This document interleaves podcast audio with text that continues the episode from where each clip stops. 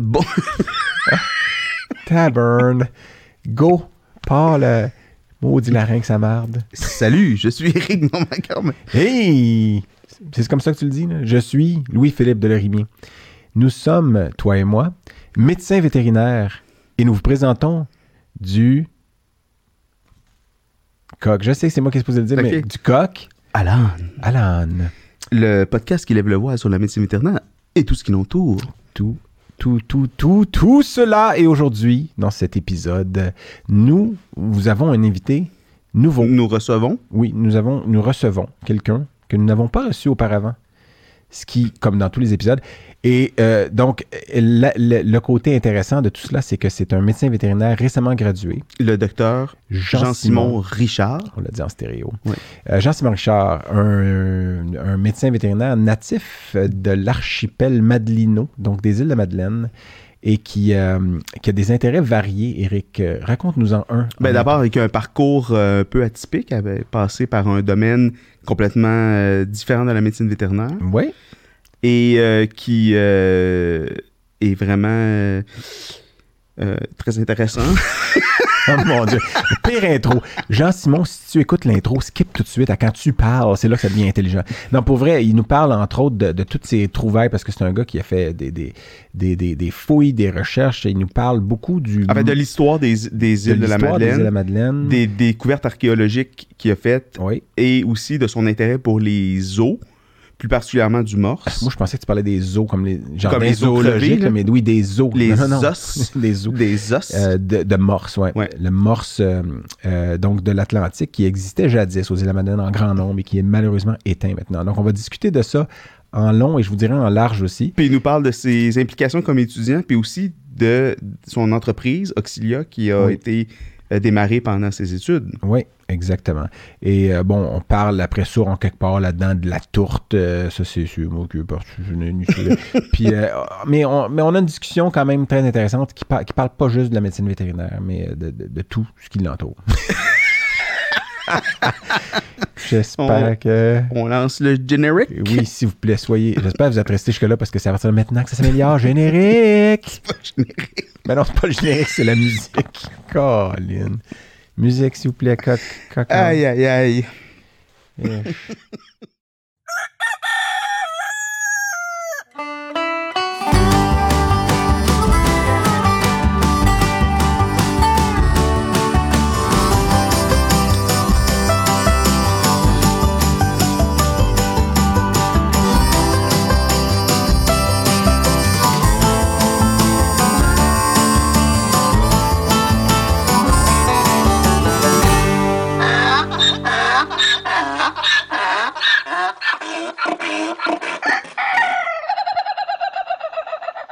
Eh bien, ça fait, euh, en tout cas, pour vous, peut-être pas, là, si vous écoutez ça en boucle, mais pour nous, ça fait un petit bout de temps, Eric, quand Ben même. Euh, Bienvenue. Comment vas-tu, mon facétieux Louis-Philippe Ah, d'amour? Je voulais être celui qui te le demandait en premier aujourd'hui. Je me suis fait shafter encore. Eh bien, moi, ça Ça va. fait 20 ans, ça, comme... euh, Oui, ça ouais. va, ça va. Euh, je écoute, euh, j'ai vu que c'est tout le temps moi qui commence, j'ai le goût de te renvoyer celle-là sans même. Ouais, mais ça répondre. marchera pas parce que moi, il s'est passé plus de choses dans ta vie que dans ma vie dans les... Ouais. depuis qu'on s'est vu. Bon, c'est OK. Fait que toujours dans l'esprit de garder ça intemporel, évidemment. Bravo, on commence bien. Effort fait- Non, mais moi, Échec. effectivement, ça fait quelques mois euh, qu'on n'a pas enregistré d'épisode. Oui. Et puis, euh, on a un excellent invité aujourd'hui. Oui, puis Euh, tu fais bien de le dire tout de suite parce que je me suis vraiment fait reprocher par Marc de Belleuil qu'on introduisait pas assez C'est. Mathieu de Belleuil. Non, Mais- ça c'était Marc, c'est son, Marc, ouais, c'est son ah, cousin Germain. cousin. Oui, oui, ok, ok, ok. Qui trouvait qu'on n'introduisait pas assez rapidement notre invité. Ouais. Fait que là, on, va, on peut faire ça tout de suite. Ben, on peut faire ça tout de suite parce qu'effectivement, j'ai réécouté des bouts, puis il y a des bouts, je me dis, tabarnouche, qu'est-ce qui passe dans leur tête pendant qu'on déblatère comme des caves? Alors, on dit bonjour à Dr. Jean-Simon Richard, aujourd'hui, tous des prénoms, tous des apôtres aussi, trois apôtres dans une phrase. Ta, ta mère est très religieuse, j'imagine tes parents. Bonjour Jean-Simon. vraiment. Bonjour. Pas du tout. Merci d'avoir accepté euh, l'invitation. Merci de l'invitation. Un médecin vétérinaire euh, qui n'a pas nécessairement besoin d'introduction, mais on va quand même en faire une. Dans le sens où il y a quand même, euh, tu sais, t'es, t'es connu, là. Je veux dire, Une vedette. Ouais. Non, non. Enfin, Qu'est-ce que vous voulez dire par connu? Pour vrai, ta mère arrête pas de parler de toi. Non, mais bienvenue. On est content de t'avoir parce que tu faisais partie de. On dit ça souvent, mais c'est vrai, de notre liste d'invités dès le début. là. Tu sais, euh, au début, avant même d'avoir enregistré un premier épisode, Eric et moi, on s'était fait une liste de qui qui serait intéressant. Puis moi, je t'avais à ce moment-là déjà rencontré dans ton patelin, euh, l'archipel euh, Dans ton. Oui. Euh, donc, bienvenue parmi nous. Puis, vu qu'on t'a introduit rapidement, euh, tu peux intervenir en tout temps. Ouais, c'est ça. Euh, Ne, puis- ne gêne pas pour nous couper. euh, parce que lui, je gêne pas pour le faire. Fait que, Ouais, je, me- je- ben, je vais essayer de me gêner de plus en plus avec le temps, là, tu sais. Mais tu as une voix qui est différente de la nôtre, donc on va te reconnaître, euh, même en version audio. Mais en version euh, vidéo, c'est encore plus facile. J'ai deux barbus avec moi. moi, je me suis juste euh, trimé un peu. Mais euh, écoute... euh, Pas juste la face, il paraît. Ouais, non, je me suis trimé le chest aussi, mais c'était involontaire. Mais ça, ça fait partie des choses les plus récentes qui me sont arrivées. Mais Eric, depuis, parce que la dernière fois qu'on a enregistré, on avait une invitée sur le plateau. C'était à fin novembre 2021. Et juste pour mettre les choses en perspective, elle-même, son conjoint est un euh, kitesurfer professionnel. Donc, une petite boucle avec les îles ici, parce qu'un des beaux endroits au Québec pour aller Ah, faire du kite, c'est les îles de la Madeleine. Puis d'ailleurs, on en avait parlé un peu avec elle, parce qu'elle fait beaucoup de kite aussi. Elle est médecin vétérinaire, mais son chum est un kitesurfer professionnel. Puis elle, à temps partiel, est vidéographe, cinéaste de kitesurfer, vu que son chum en fait tout le temps. Là, fait qu'elle a un sideline de, de filmer son chum qui fait des pirouettes à 25 mètres dans les airs. là. Des affaires de fou qu'elle nous a montré d'ailleurs, me semble. Oui. Euh, parce que, donc, puis son chum était à ce moment-là en Afrique du Sud à fin novembre 2021, puis venait d'être déclaré positif la veille. de- Ouais, c'est ça. Puis il était pogné là-bas un peu. Fait que, Mais la vague comme, a ah, déferlé Au après. micro Oui, c'est ça. commençait, les gens commençaient à apprendre l'alphabet grec à ce moment-là. On a une petite surprise après. hein, ça? Oui, parce que, parce que Jean-Simon a été positif le mois d'après, au mois de décembre, décembre. 2021. J'ai été positif en janvier 2022. Et toi, Eric, c'est tout récent, là. Tout récent, ouais, mon gars qui nous a ramené ça à la maison. euh, Ouais. ouais. Donc, euh, de, de, de nous trois, je pense que j'ai- j'ai été celui qui a été frappé le plus fort, mais dans le sens où, puis je veux pas m'en vanter, là, mais je- ouais, moi, ça me fait mal. là. Puis, C'est le genre de façon de vanter ton système immunitaire, ça? non, je- ben, en plus, non, mais j'avais été vacciné deux jours avant, en plus de l'avoir. Mais tout ça pour dire que on va, on va sauter. Mais sauf par- qu'au dernier épisode, on est parti sur euh, le fait que tu allais un événement important dans ta vie. Oui. Puis ça, t'en- plus important. t'en Oui, parles- oui, non, c'est excell- c'est, euh, oui, oui, ben ça, Parce ça a que un lien avec ton le fait. d'aujourd'hui est probablement expliqué à 98%. Il y a plusieurs ça. raisons. Parce que, ouais, bonne question. Parce qu'effectivement, quand on s'est rencontrés la dernière fois, ma conjointe était gestante euh, de huit mois et plus, même huit mois et demi. Puis effectivement, deux semaines plus tard, Elle euh, était parturiente. oui, elle arriva à terme et euh, Vela, comme on dit, d'un magnifique poupon prénommé Gustave. Je suis sûr qu'elle Euh, adore ça quand tu lui as dit t'as veillé d'un beau non, en fait, je lui ai jamais dit et j'espère, je sais pas si elle va écouter. Je, je t'aime, chérie. Euh, À la veille de la Saint-Valentin, c'est c'est pathétique. Laisse-moi te le dire. Qu'on est l'avant-veille de Saint-Valentin, au moment d'enregistrer cet épisode. Mais euh, tout ça pour dire qu'il va bien, mais il est né tout petit, puis là, il y a beaucoup grandi. Ce qui apparemment est fréquent chez les bébés de gens qui travaillent dans le domaine de la santé, que leurs bébés, à la naissance, sont petits, Ah. euh, parce que c'est des personnes, on est des personnes actives, tout ça. Mais ça a fait que ça m'a frappé plus fort, parce que quand j'ai eu la COVID, ben, il y avait trois fatigué. semaines d'âge, on était fatigué. Le chien était malade aussi, puis même euh, j'ai écrit un texte là-dessus à 4 heures du matin qu'on pourra lire éventuellement s'il faut. Euh, mais Eric, vas-y. Moi, c'est parce que tu me demandais qu'est-ce qui est arrivé de- dans ce temps-là. Puis je vais peut-être demander à Dan s'il veut. Je, je t'ai amené un petit quelque chose Oh. qui va, qui va peut-être vous intéresser tous les deux. Euh, je- T'as apporté ça, parce que je te corrige, je te dis, je t'ai amené. Amener, c'est un être vivant. Apporter, c'est un objet. À moins que c'est un être vivant tu m'offres. En fait, c'est- euh, tu sais, tu peux lui donner, en fait, parce que je veux lui demander si, euh, s'il y a une idée de, ce- de ce que c'est. ah, oui, ça semble être un calcul. Je peux l'ouvrir? Oui, tu peux l'ouvrir. Moi, j'aurais le goût de dire que c'est un calcul. Bravo. Euh, Est-il urinaire ou une cholélithiase? Alors, je, je sais pas si tu peux le montrer à la caméra oui, pour, euh, pour je les. peux absolument les- le montrer. Est-ce que je peux le tenir dans mes mains? Ben, ça dépend de ce que tu as le goût de sentir après pendant le, le reste de l'épisode, mais Est-ce que tu veux que je le... c'est un calcul urinaire. OK, urinaire, d'une Ouais. espèce qui n'est pas euh, domestique euh, Exactement, pas domestique, mais d'autres on a parlé dans, dans, dans des épisodes. euh, antérieure. oui, et que peut-être toi tu as déjà croisé. En fait, j'ai aucune idée de la distribution, je sais pas, mais peut-être que tu l'as déjà croisé. Il n'y a pas de caïman aux îles de Madeleine. En plongée. c'est un, c'est un calcul d'un d'un poisson, Oh, d'un poisson. d'un poisson loup.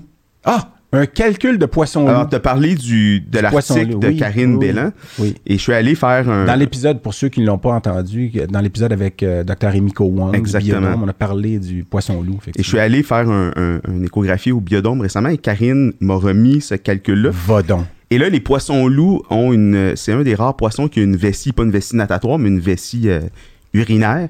Et Ils Ouais. font des calculs. Ils font des néphrocalcinoses, mais ils font aussi des calculs dans la vessie. Donc, ça, c'est un calcul Mon Dieu. vésical. C'est un cadeau que tu m'offres ou c'était juste pour. Non, je te le montre. Mais tu Ce qui va aller dans ma collection personnelle. Euh, Mais en fait, ça me permet juste de faire un petit éditorial parce que tu t'es, vanté de m'avoir appris que le beluga. oui, le beluga est Ouais. un poisson. Mais ouais. tu sais, moi, je suis pas d'accord avec ça parce que le beluga a dans son nom vernaculaire le nom de l'esturgeon beluga, Ouais. mais pas dans son vrai nom Dans le latin. nom latin, Alors que le poisson-loup, il y a lupus. Oui, il y a lupus dans le nom. Parce que, parce, que, parce que dans le nom vernaculaire, là, il y en a plein. là. Il y a le- Ah, attends une minute, parce que tu, tu l'as mentionné, mais on a, en as-tu déjà vu des poissons loups?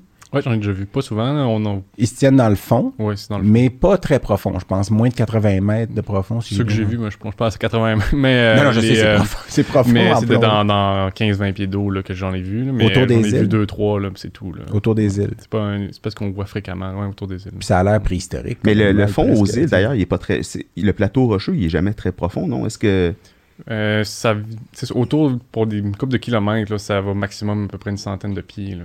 Euh, ensuite, là, on tombe plus creux. Là, Plus dans, dis dans ça le quand golfe, tu là, t'éloignes, mais c'est Vraiment, ça, le plateau Madelino, euh, c'est quand même surélevé. Là. Donc, euh, pour revenir, Eric, donc dans le nom euh, latin du beluga, qui est le- l'esturgeon blanc de la Oui. mer Caspienne, là, pour euh, Oui. ceux qui n'ont pas écouté l'épisode euh, de, de Docteur, avec Docteur Chance qu'on nous a dit d'être intemporel. Ouais, hein, c'est on est intemporel solide. Nous, on fait l'inverse de ce qu'on nous dit, c'est ça. hein, c'est- Uso Uso, en fait, qui est le nom Ouais, oui, du... c'est vrai. Fait Uso, que, Uso. ouais. Mm, mm, mm, mm. Donc, Puis là, euh, tu voulais juste me. Moi, je m'étais dit. non, mais c'est parce que j'étais pas d'accord avec cette, cette affirmation-là de ah, c'est. Mais bon. Oui, mais il s'appelle l'esturgeon beluga quand même. Mais beluga, ça veut juste dire veut blanc, blanc en russe. Ouais. Donc, tu sais, Puis de toute façon, le beluga, la, la, la- le mammifère marin, là, il n'y a pas le mot beluga dans son nom latin non plus, fait que tu peux manger du poil. oui, c'est ça. Mais en fait, Hein? c'est c'est que c'est quoi, c'est quoi le nom du... Ah non, c'est vrai.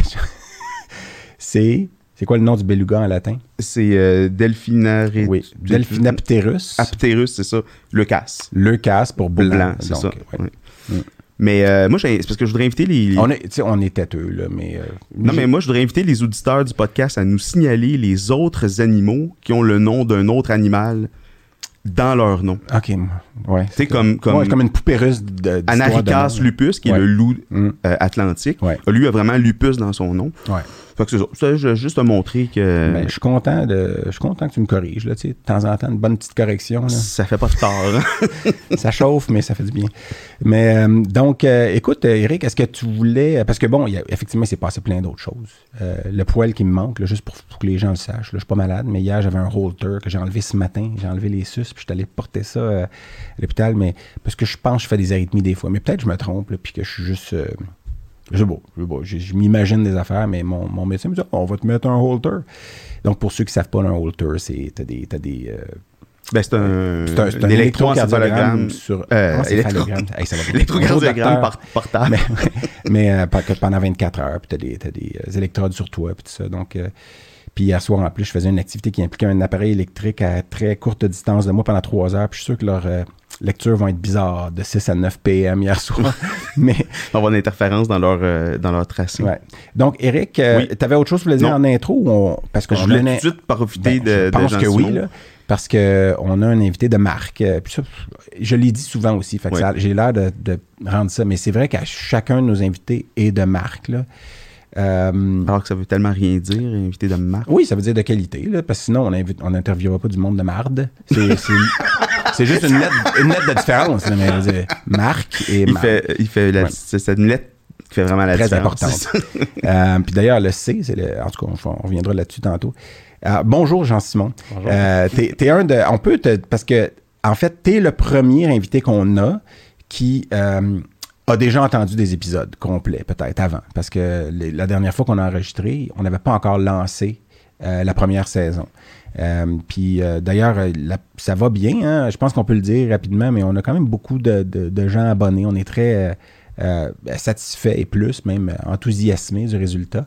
En même temps, puis je vais rester intemporel, mais et ceux qui se rendent jusqu'ici puis qui l'écoutent parce que c'est Jean Simon puis c'est une vedette, c'est très bien. Mais il y a d'autres épisodes, des fois, de gens que vous connaissez moins les noms ou euh, que vous dites Ah, je l'ai déjà vu. Mais allez les voir parce qu'il y a des épisodes où c'est vraiment ça dérape même, puis c'est le fun. Puis écoutez-les jusqu'à la fin. Parce qu'il y y y a- des petits bouts magiques des fois. Là, il reste une minute, là, puis c'est là que toute la magie arrive. Là. Pow! Feu d'artifice. Euh, donc, Jean-Simon, euh, Ben, toi, tu as fait une biographie de Jean Simon, j'imagine. Je te connais, là. Tu as fait tes devoirs, non? En fait, euh, je. Tu voulais demander son autobiographie, c'est ça? Ben, en fait, on- comme on s'est déjà parlé un peu, je m'étais dit qu'on allait y aller euh, à- Allez-y. ad lib, mais, mais quand même un, un- un parcours euh, inusité. Particulier. particulier, effectivement, mais euh, je pense pas qu'il y ait beaucoup de vétérinaires qui ont un baccalauréat en sécurité et études policières, par Eh, ouais, non, c'est ça, exactement. Ah, je savais que tu une face de policier. Non, ouais. Étu- études policières, c'est plus pour euh, te- travailler en renseignement, pas, vrai? policier sur le terrain. là. non, non, mais littéralement, je te regarde à chaque fois, j'ai l'impression que j'ai pas une étiquette. Pour vrai, je- à chaque fois, je suis comme bon que j'ai fait? Tu sais, je- mais euh, ça doit être parce qu'à chaque fois que je te parle, non, le sais, t'es dans mon rétroviseur, mais ça sonnait bizarre, ça. Ben oui. Mais en études policières, à quel endroit? Université de Montréal, OK. Mais donc, originaire de Havre-aux-Maisons. exact. Euh, pour les incultes, ouais, c'est ça. Les incultes. Oui. Pour les gens qui ne le savent pas. qui n'ont pas tu encore découvert ce magnifique coin de pays, euh, Ouais. Vraiment le joyau du Québec. là.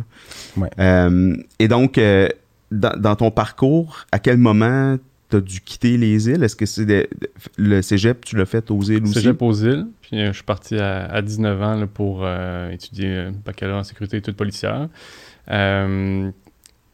Qu'à Montréal à 19 ans. Puis, depuis ce temps-là, je me promène entre les îles et le continent.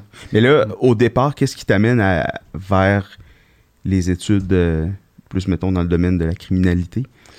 Euh, ben, moi, mon père euh, était euh, chef de conservation et protection de Pêche Océan Canada aux îles. Fait que c'est les agents de la paix, mais protection des écosystèmes marins. Fait que euh, je suis quand même baigné là-dedans un peu le- le- la loi et l'ordre, mais, mais d'un point de vue, J'aime, j'aime comment. Îles. point de vue euh, pour les- la, la faune, finalement. C'est probablement quelque chose que j'aurais quand même aimé faire, euh, mais euh, finalement, mon, parcours m'a amené ailleurs, mais euh, c'est à peu près euh, ça qui m'a amené en, en criminologie là, au début. là. Mais est-ce que, que- quand tu étais petit, ton père, des fois, tu allais sur le bateau avec lui? Parce que j'imagine qu'ils vont des fois sur l'eau aussi. Puis, euh, Pas sur le bateau, mais on a déjà amené en hélicoptère sur les glaces, sur les bords des Ah époques, oui? par exemple. mais euh, les hélicoptères de pêche océan, mais euh, non, le bateau, je n'ai pas souvenir d'avoir euh, d'avoir fait ça. Mettons, euh, parce que c'est une question à la limite qu'on peut poser à tous les médecins vétérinaires, mais à quel âge t'as pensé peut-être que les animaux, tu voudrais soigner ça éventuellement? Est-ce que c'est arrivé jeune ou c'est arrivé par arrive- hasard? sur le- Après la police puis tout, ou après les études? C'était pendant, c'était les- pendant Ah ouais? les études de euh, l'Université de Montréal parce que bah, c'est une université, mais c'est euh, je suis allé à un party à Saint-Hyacinthe euh, pendant ma, ma première année de, de baccalauréat. C'était la- la- ce qu'on appelle la virée à Saint-Hyacinthe, que les étudiants de tous les autres programmes viennent euh, euh, faire le party des étudiants de Ouais. À ce C'est, moment l'inverse du party deux nous, étages, finalement. c'est ça, nous, c'était le party deux étages où ça, on existe, allait. ça existe encore aussi. ça. Ah ouais, ça, c'était assez... Euh, ouais. Puis là, à ce moment-là, ben, j'ai rencontré une fille de médecine vétérinaire. Oh! Puis euh, on s'est fréquenté un petit peu, mais elle m'a euh, fait connaître le programme. Puis elle me disait, mais je comprends pas que t'es pas allé en médecine vétérinaire, t'aimes plus les animaux que moi. Puis euh, Ah ouais.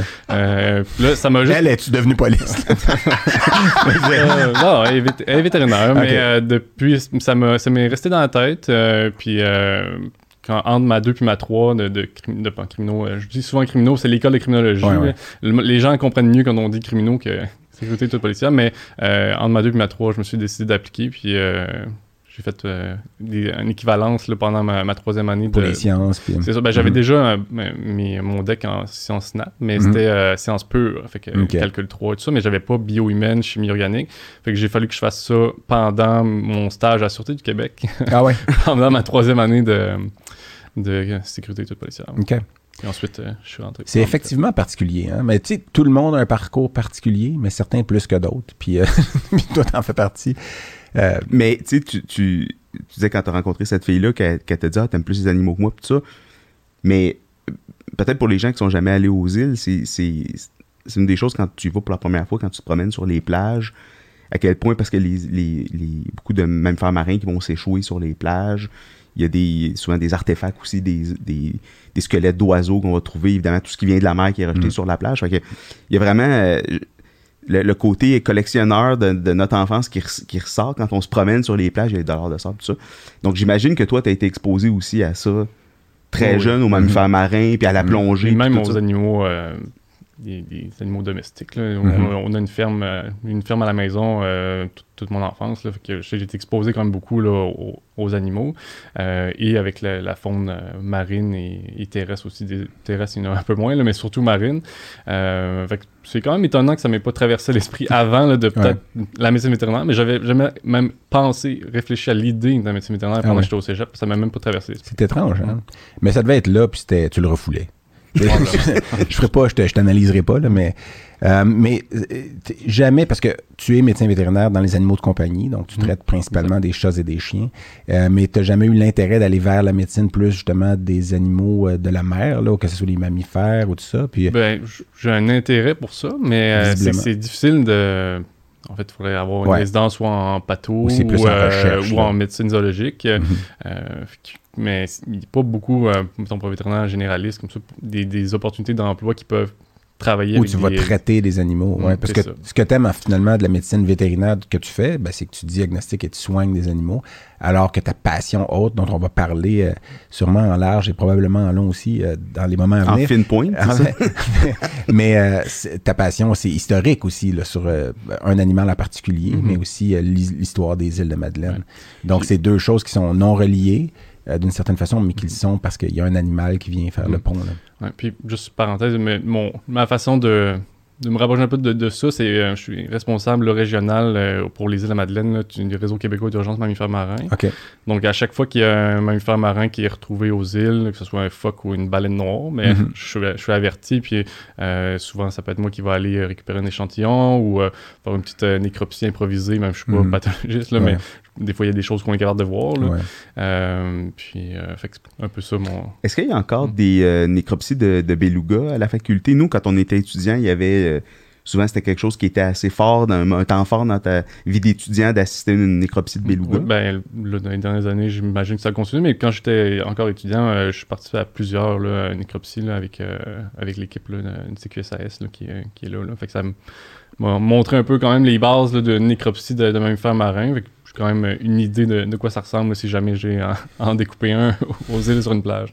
Puis c'est quoi les. les tu sais, tu disais ça, mais c'est quoi les, les, les trucs un peu inusités dans les dernières années que qui ont échoué aux îles? Tu sais, il doit y avoir des espèces qui, qui sont moins fréquentes dans les eaux du Golfe, que de temps en temps, ils se retrouvent sur une plage, puis vous dites aïe aïe, Ouais, comment ça ben, c'est Il y a des, des tortuluttes. Euh, C'est pas fréquent, mais il il y en a dans le Golfe. Ça arrive qu'ils peuvent euh, mourir, d'une- peu Mm. importe la cause, mais ils vont, peuvent se ramasser euh, sur les plages des îles. Sinon, des baleines à bec, euh, c'est arrivé récemment dans les dernières années. Il y en a deux, mais c'est extrêmement rare. Les baleines à bec, ça vit pas vraiment dans le Golfe, c'est dans l'eau profonde. Puis il y en a deux qui sont échoués aux îles. Sinon, ben, ça arrive pour les baleines noires, là, euh, qui sont, il en reste euh, 400, 350 dans, dans le monde. là, puis on en a une de temps en temps qui s'échoue aux îles, là, que plusieurs dans les derniers, derniers 5 ans. Ouais. Fait que c'est une sorte d'espèce, mais il y en a plein d'autres, mais ça en fait partie. Puis il y a- il y, a une baleine bleue ou un cachalot, c'est quoi? un- une très, très grosse espèce à un moment donné qui s'est échouée aux îles, non?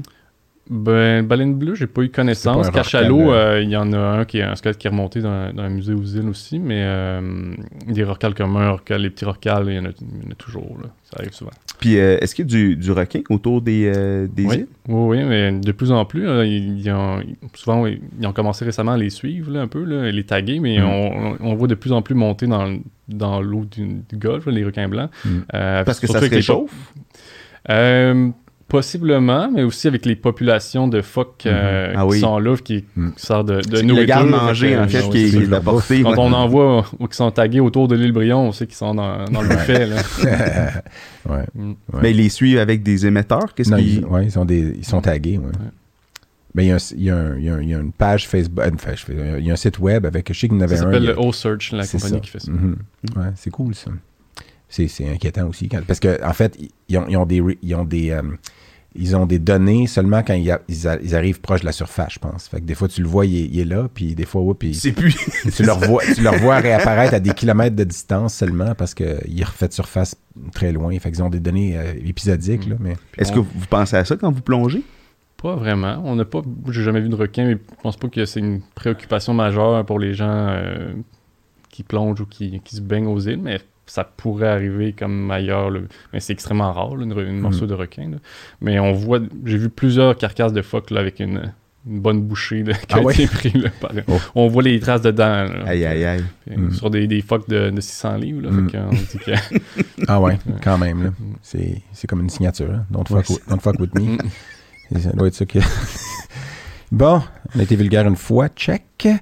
Mais, Les euh, enfants vont être tu- contents tu- parce qu'ils ils aiment Ah. ça dire le mot fuck en Ah disant ouais. que c'est Ouais. l'animal. Ouais, moi, mon, mon fils, euh, dont la mère est anglophone, en tout cas, ça a été une longue mêlé, discussion ouais. quand il était petit, avec Fox aussi. Il pensait qu'il avait plus le droit de dire renard. En tout cas, il était tout mêlé. là. mais mais euh, tu, tu plonges beaucoup aussi, puis euh, tu, voulais parler de... Parce que je sais que tu as fait beaucoup de découvertes aussi, puis tu as trouvé beaucoup de choses, puis ta, ta maison aux îles, c'est un vi- véritable musée. C'est impressionnant. Puis je suis allé deux fois euh, visiter, d'ailleurs, puis tu es le meilleur guide. Puis c'est quand même... Contrairement à un grand musée où tu, là, tu fais deux pas, puis il y a 1000 items devant C'est toi. là. extrêmement impressionnant. J'ai Ouais. aussi visité euh, à deux reprises ta- ton musée personnel. Puis euh, c'est c'est fascinant, en fait, euh, les artefacts que tu as de l'histoire des îles. Puis ça aussi, ça devient de ton père, hein, cette, cette passion-là. Ça avait commencé de même, oui. Mais une passion qu'on avait euh, bâtie un peu ensemble. Mais au début, c'était lui qui. euh, Ça a commencé avec le, le morse, là, finalement. Mais je peux faire une petite intro du morse, là, mais Oh, ouais. il y avait aux îles Attends, de je- Madeleine. Je, vais la faire. Ouais, ah. Je mais, pas euh, croire qu'on est allé là. Ben, je- J'ai jamais. si tu- Ben, excuse-moi, je voulais pas t'interrompre, c'est tellement à cœur de faire des bruits de. Mais pourquoi ça s'appelle le morse, le langage? Est-ce que. je pense que c'est le nom du gars qui a inventé le. Pour vrai? le- dans une autre. Pas de l'allure. Mm. Mais continue. Alors, Mais, euh, l'intérêt du morse. Ouais, ben, l- dans le golfe Saint-Laurent, particulièrement aux îles, c'est la plus grande population de morses au monde Ouais. avant qu'ils soient exterminés par les Européens et l- Mm. les nouveaux Acadiens et même Amé- Américains là, à la fin du 18e siècle. Euh, quand ils sont les, arrivés, les les- Amérindiens, les populations les chassaient aussi, Ouais, mais, mais plus de façon. Euh, c'est ça, plus durable. hein. Ouais. Ils chassaient depuis des, des milliers d'années, les, les morses. Mais quand les Européens sont arrivés avec des techniques de chasse qui permettaient pas euh, la su- survie à long terme d'une espèce, en, en les tuant à coups de, Mm. de centaines, Mm. euh, mais euh, ça a fait qu'ils ont exterminé complètement le troupeau. C'est une population qui est, qui est jugée éteinte là, par, là. Euh, L'épisode d'aujourd'hui est une présentation de Machine 4771. Machine 4771, une agence de production de contenu numérique spécialisée dans la conception, la production et la diffusion de web séries. Et on en sait quelque chose parce que l'épisode d'aujourd'hui est rendu possible grâce à. C'est la boucle qui ne finit plus. Non, pour vrai, les studios de Machine 4771 sont l'endroit à aller si vous, vous avez des idées d'éventuellement faire un podcast, une web série. Eric, pourquoi? Ben, en fait, ils ont été le phare dans la nuit pour nous, ceux qui ont rendu possible la, la création ou la mise en onde de ce podcast. Donc, euh, avec leurs talents et leurs équipements Et leurs idées. et leurs idées. Et de- et non, pour vrai, il y a- il y, a des choses parce qu'on nous, on, avait, on arrive avec nos propres idées, mais eux, ils arrivent avec. euh, ils ont l'expérience, ils ont fait plusieurs autres podcasts de différents C'est transformer un rêve en réalité, en fait. Exactement. C'est comme des pâtissiers qui partent avec de la farine, puis euh, une couple d'autres ingrédients, puis qui arrivent, puis Ils font un gâteau. font un gâteau. Le gâteau Machine 4771. All right, 4771, merci beaucoup pour avoir participé à cet épisode. Mais moi, j'aimerais ça. on- tu m'en as déjà parlé, puis je trouve ça vra- vraiment intéressant de la, comme euh, leçon de l'humanité. Comment, en fait, ils ont. ils- les techniques de chasse, c'était des. C'était des. C'était en masse, là. C'est ça, ils Mhm. étaient sur les plages. Exact. Euh, dans le fond, le morse, c'est un animal qui est, qui est grégaire, qui se ramasse en- à coups de centaines de milliers même Mm. euh, sur, euh, sur les plages. Et les, les chasseurs, ils attendaient... Ce qu'ils appellent les échoueries. là, les c'est ça, échouries. Les c'est ça. échouries, où est-ce qu'ils s'échouent. Même aux îles, il y a encore, grande- il y a encore plein d'endroits qui s'appellent des échouries. Ouais. Ça date de ces années-là, des morses. Ouais. C'est là où les morses se ramassaient. Mhm.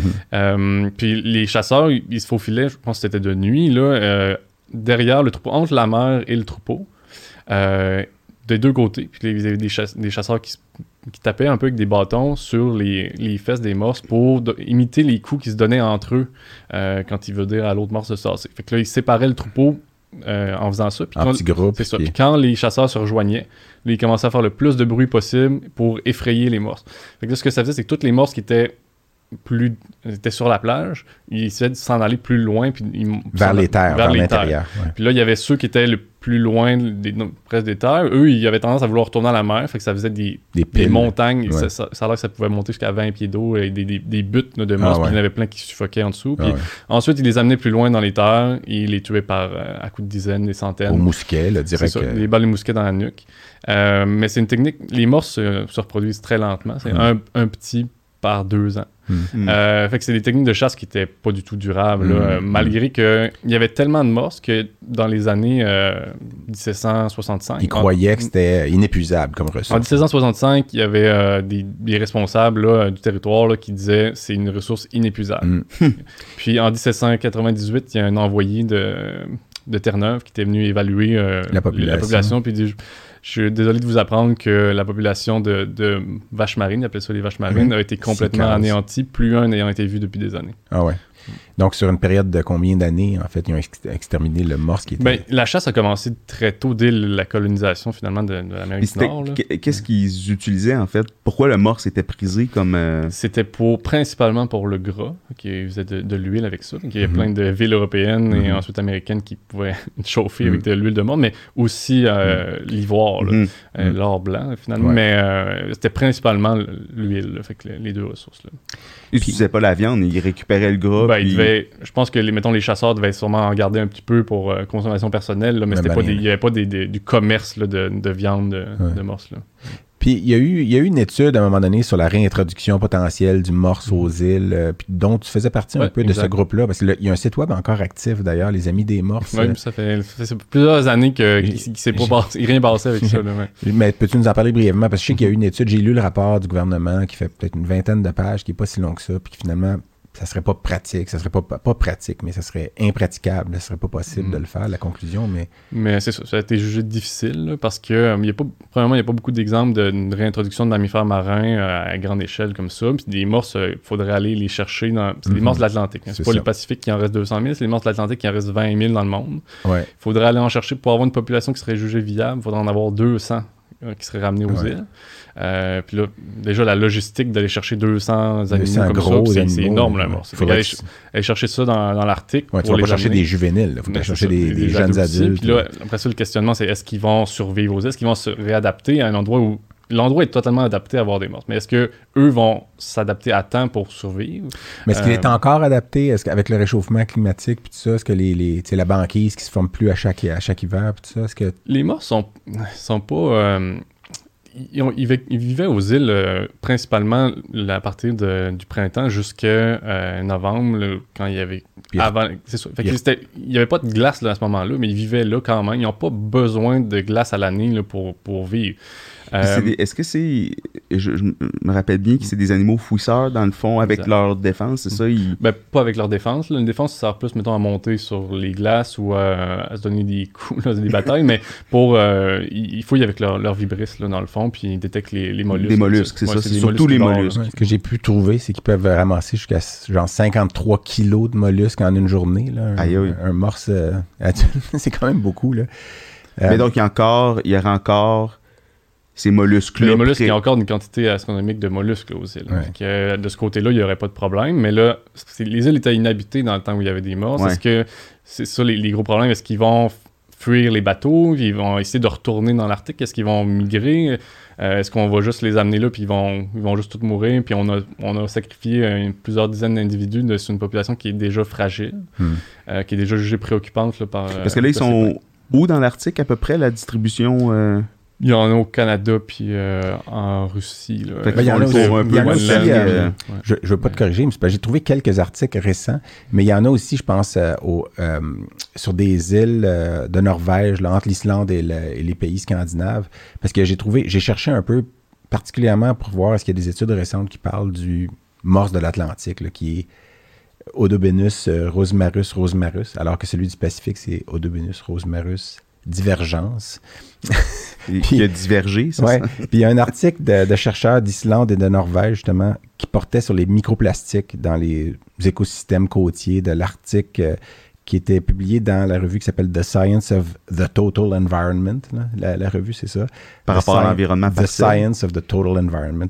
Puis c'était en octobre euh, 2021 que c'est sorti. Puis dans cette étude-là, c'était des Odobenus rosmarus rosmarus, donc le morse de l'Atlantique. Puis c'était des, des, euh, ils évaluaient les côtes de Svalbard, qui est un archipel dans l'océan Arctique.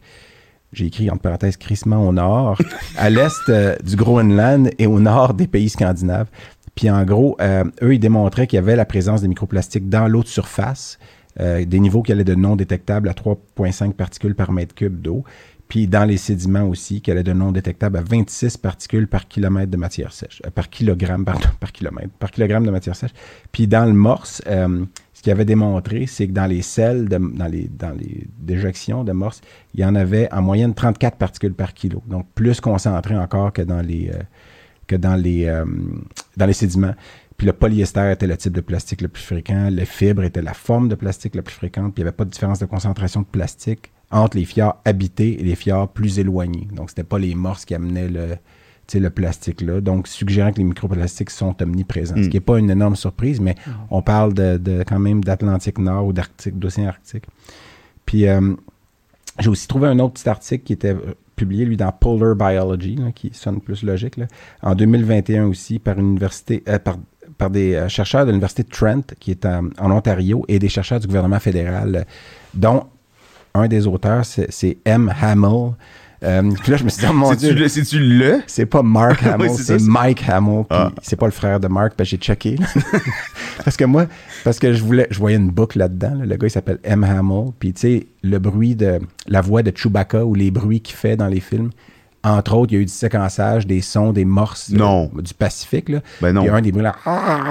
Quand il fait des bruits de gorge, des fois, c'est des bruits de morse c'est enregistré. Puis euh, le gars ou la, ou la fille, mais je pense que c'était un gars qui faisait le séquençage d'audio. Il avait trouvé des bruits de différentes espèces. Puis euh, Chewbacca. C'est pas vrai, ça. Certains des bruits de Chewbacca, c'est des bruits de morse. Euh, en tout cas, mais c'est pas ça qu'il disait dans l'article. Ce qu'il disait, oui, c'est tout à fait vrai. Là. Euh, puis euh, donc, il disait qu'il il utilisait, il suivait les migrations et les distributions des morses de l'Atlantique autour du Nunavik. Puis en utilisant les connaissances des Inuits puis des, des anciens, là, des, des aînés. Puis expliquait que les changements environnementaux étaient rapides, tout ça, qu'il y avait peu d'études là-dessus. Puis ce qu'il appelait, euh, il appelait ça le Inuit Teklek. Puis Teklek, c'est Traditional and Local Ecological Knowledge. Puis finalement, il, il voyait que les, les chasseurs euh, chassaient de plus en plus les morses sur des zones plus petites, puis pendant moins de temps, parce qu'il y en a moins, puis ils se déplaçaient de façon différente. Puis il y en a qui... Il y a des morses qui retournaient à des endroits où ils n'allaient plus depuis longtemps. Donc, des fois, leur, leur migration changeait un peu.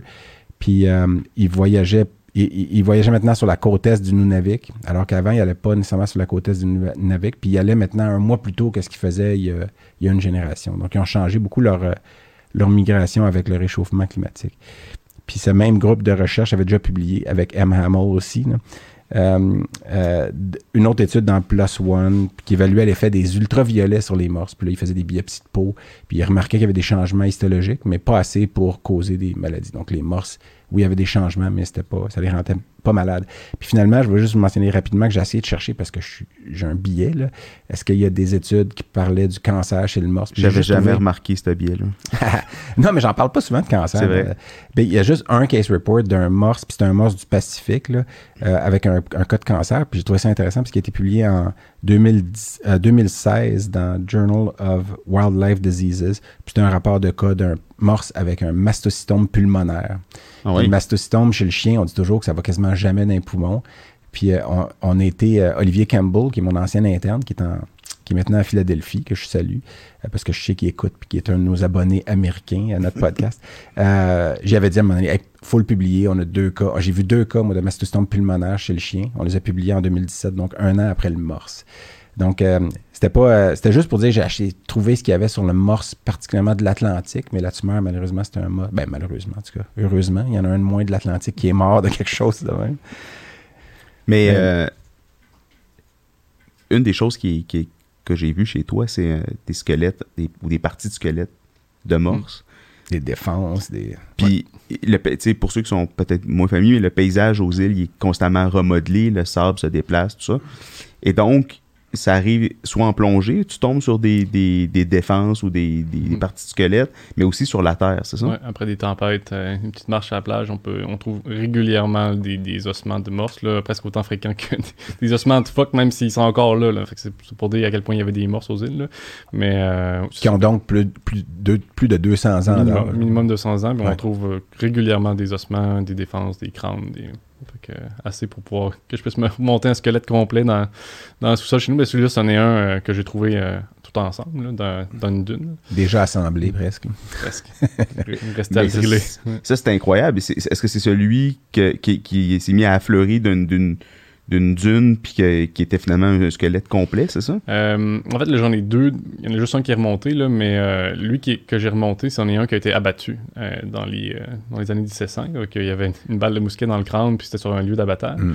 Mais j'en ai, on en a un autre qu'on a trouvé récemment, qui était juste dans une dune après une tempête, puis des ossements qui tombaient d'en haut de la dune. Euh, Mm. il était là, la dune n'a pas changé depuis au moins 200 ans, puis là, ça a Mm. changé. là, Incroyable. puis Le, le- le squelette était là au complet. là. Puis t'as, t'as- t'as- t'as déjà fait dater une des défenses, parce que je sais que les, les- on les appelle des défenses, Mhm. euh, c'est, des, c'est des dents, en fait, là, qui... euh, Ouais, des canines. des euh, canines. oui, ou Ok. des hypertrophies.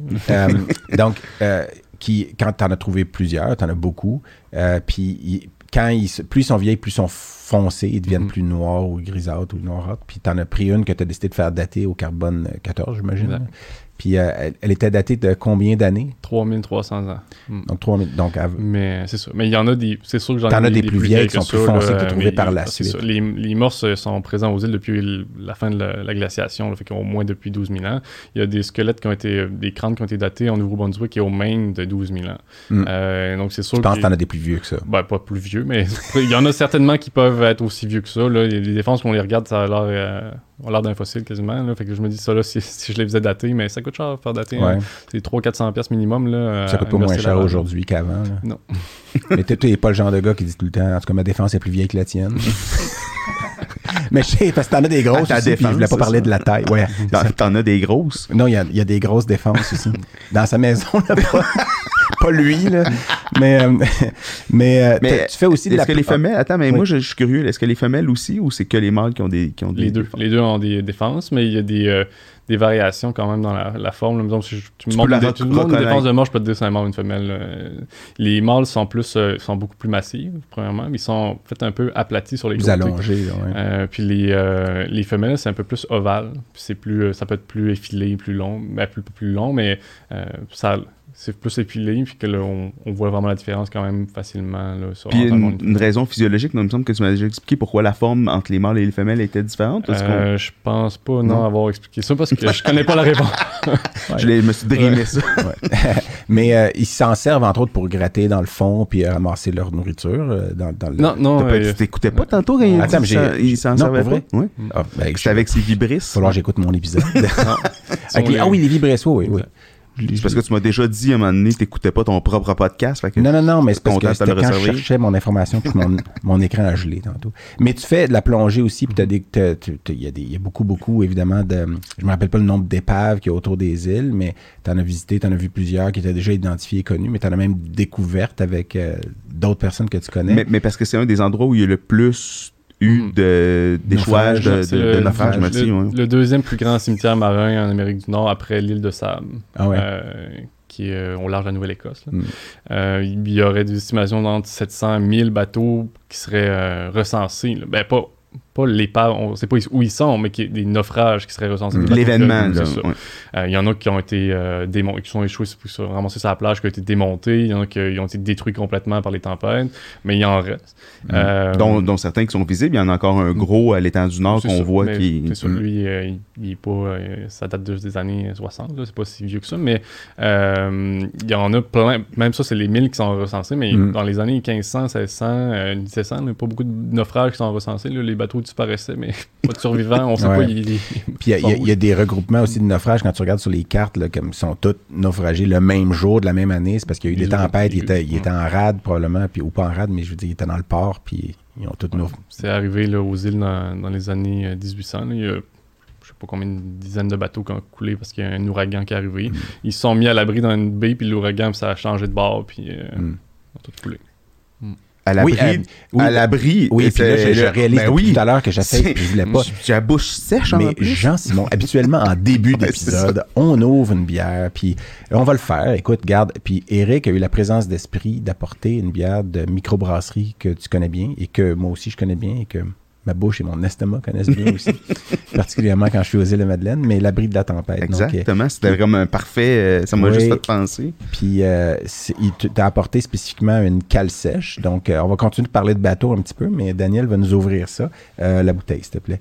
Puis euh, ça, ça va être pour euh, après. Oh, oui, on, va, on va la boire, celle-là aussi, inquiète pas.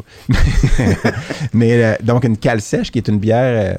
moi, j'aime beaucoup lire. On, va- on va lire l'étiquette. Ouais, a parce une une qu'ils petite, ont des descriptions très intéressantes de leur, de leur bière. ben, comme beaucoup de microbrasseries, mais celles-là sont en lien direct avec les îles. d'histoire. Puis la cale îles. sèche, il y a une petite, une petite joke dedans. Là.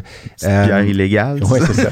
Puis, euh, mais on- juste pendant que Daniel nous sert ça, euh, t'as- est-ce que j'avais écrit des questions, puis tu, tu- souvent sont sont innocentes. là. Il y en a une que c'est genre, est-ce qu'il y a quelque chose qui est sur ta bucket list que tu n'as pas trouvé encore, puis que tu aimerais trouver, puis tu sais ça, là, j'aimerais ça trouver ça, que ce soit un Ah, objet. J'en ai beaucoup dans ma Ouais, bucket list. ta bucket list, d'accord. Mais y en a-tu un que tu veux mentionner, mettons, que tu dis, ah, ça, c'est. Ah, c'est ça, c'est moi qui ai le plus petit Je peux en verre. nommer quelques-uns, Ah, mais des canons. Des canons sur euh, si vous pouvez trouver ça en plongée Merci. ou euh, si on pouvait euh, en avoir. Là, Mais, dans- mais tu trouves, t'as- ou tu as trouvé beaucoup de, de balles de fusil, balles de mousquet, Mhm. Mais tu penses qu'il y a des canons parce Ah qu'il ouais, pourrait c'est sûr, avoir c'est juste qu'ils calent sont en boulet de cheville. canon, mais j'ai pas Ah trouvé oui? de canon. Mais, Mais moi, je euh, n'ai trouvé un canon. Ben, c'est ma conjointe. là. Elle, est... Elle est canon. tu, te rattrapes pour tantôt, hein, ça? Mais juste, euh, on, va, on va faire de la petite pub pour euh, l'abri de la tempête. hein. Si vous allez aux îles, allez visiter euh, l'abri de la tempête. C'est, c'est, c'est quoi le nom de la plage qui est juste derrière aussi? Puis c'est, c'est le fun, elle est là de toute Plage façon. Corfu. La plage du Corfu. Puis, donc ça, c'est la cale sèche qu'on va, qu'on va goûter. Je vais vous lire l'étiquette. C'est une bière à l'eau de mer. Euh, la loi nous dit qu'il n'est pas légal de faire une bière à l'eau de mer. Donc, on vous dit qu'il n'y a pas d'eau de mer dans cette bière. bon, après, après ça, une note de houblon, etc. 4,2% donc c'est une petite bière légère pour euh, l'après-midi. Ouais, comme ça, c'est l'été, Euh, là, c'est c'est parfait, C'est ça. magique. rafraîchissant. Ça, c'est notre bière euh, standard. Quand on, avec moi- mon ami, on, qu'on fait beaucoup de plongées, puis qu'on fait des plongées d'épave, là, qu'après une longue journée, on fait peut-être deux, trois plongées d'épave. Après ça, euh, on peut ouvrir une petite, euh, une petite canne sèche sur l'eau, là, tranquille, là, mais Ben, hey, moi, Euh, je D'ailleurs, la sens, euh, je ferme les yeux, puis je suis aux îles, parce que mon anosmie post, euh, post-COVID est partie, parce que j'ai eu ça. Là. tu sais que j'ai j'ai fait le constat que nos descriptions de bière Oui. étaient vraiment. Très limité. Ah, ouais, puis le si jamais vocabulaire. quelqu'un euh, qui veut nous inviter à un stage de dégustation de bière, ça, on, on sais, invitera un vrai biérophile euh, qui pourra nous peut-être que c'est Biérologue ou biérophile? Ben, les deux, là. Mais écoute, santé à vous deux et, Ben à- oui, et à santé, tout le monde qui nous écoute. Et euh, aux îles. Oui. Et, Et, ça, c'est vrai que ça rappelle. et vous pouvez la trouver, je pense, dans les dans certains... la cale sèche est vraiment dure à trouver à l'extérieur. ouais. Mais le corps mort, les, les plus... Donc, santé. Santé. euh,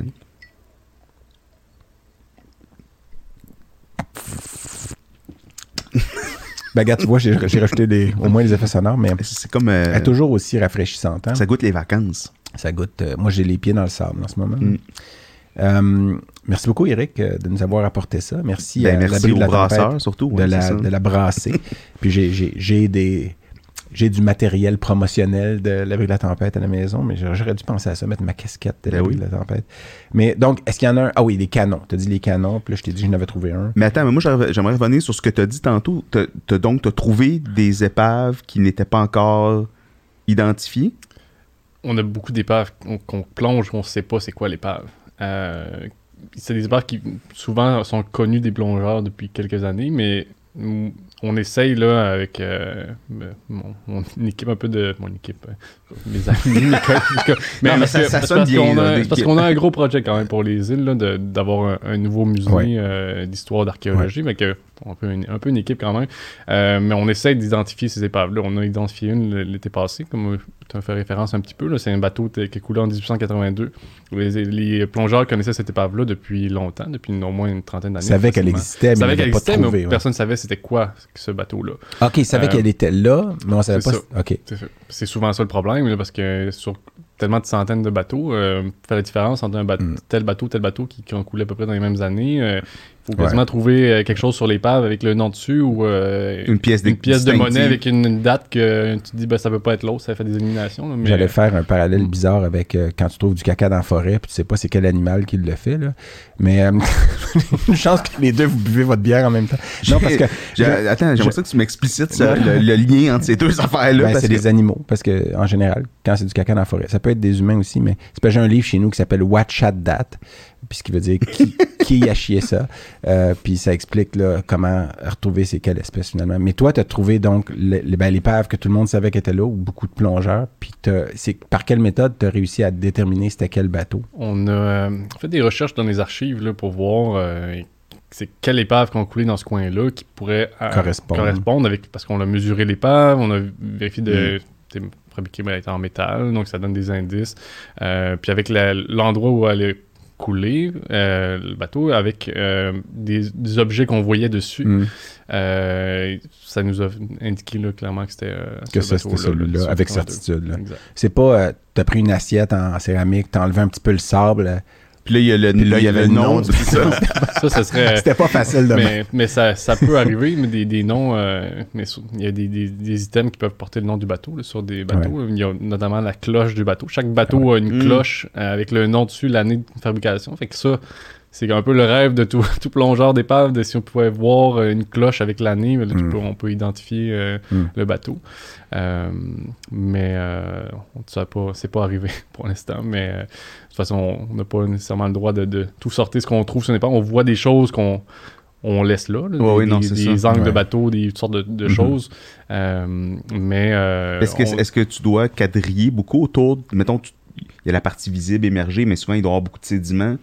Ça varie beaucoup entre les années parce que c'est des, des dunes de sable sous-marines finalement. Fait qu'il y a des années que on va sur une épave, est complètement euh, ensablée. On la voit pas du tout, puis on peut aller là 2-3 Ah ans ouais. plus tard, puis on voit 15 pieds, 15 pieds de Ah l'épave. ouais. Ah oui, oui. Euh, Donc, ça se remodèle en ça. quelques années. faut, là. faut en profiter quand ils sont désablés parce que sinon, on ne sait pas, ils peuvent être ensablés pendant 20 ans.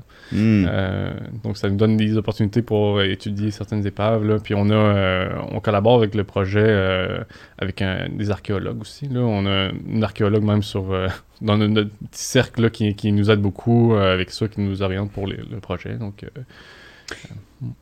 Parlant d'archéologie, les îles sont un lieu de passage depuis des années, des années bien avant que les Européens Mhm. viennent. Et, et- et donc, tu as trouvé aussi beaucoup d'artefacts très surprenants. Entre autres, ta collection de, de, de- de pointes de flèches qui est vraiment, vraiment intéressante, euh, de toutes Ben, les formes, de toutes les ouais. époques. De, Mhm. Puis c'est, c'est, c'est quand même assez impressionnant de dire qu'aujourd'hui, on retrouve ça. euh, Mhm. Mais les, comme je disais, une archéologue avec qui euh, je communique de temps en temps, euh, une archéologue à Ottawa qui, travaille, qui a travaillé au Musée canadien de l'histoire, euh, puis elle disait les îles de la Madeleine sont une des en- un des endroits au pays les plus riches en histoire. Euh, je, la, je la crois Grâce à ça, là, toi. puis- c'est ça. Mais les, euh, Elle, on- toi, t'as une ligne directe, là, elle a un bac téléphone. on euh, trouve juste en allant marcher sur des plages. C'est des, Ouais. des pointes de, de lance, des pointes Ouais. de flèches, des, des haches euh, amérindiennes, euh, ben, amérindiennes euh, autochtones, on va dire. Ouais. Les- les Premières Nations qui, qui datent de plusieurs milliers d'années. là. Ouais. Euh, on- Dans les galets, là. Puis Mhm. d'ailleurs, il y a une vidéo que tu m'avais montrée, que je sais pas si toi tu l'as vue, mais où tu filmes quand tu la trouves, là. Puis il y a quelques jurons qui sortent, là, mais genre. ah ben, mais moi, j'avais trouvé ça phénoménal parce que c'est comme tu arrives au moment où tu as les pieds dans, dans- dans- sur la plage, puis là, ah ben, bout de. Pas un mot euh, venant de la que Bible. le diable me Puis- pète un singe, je sais pas ça. Puis là, il y a une pointe de flèche euh, entre deux roches que si, honnêtement, toi, t'aurais marché dessus en disant Aïe, aïe, il y a un Lego de mer.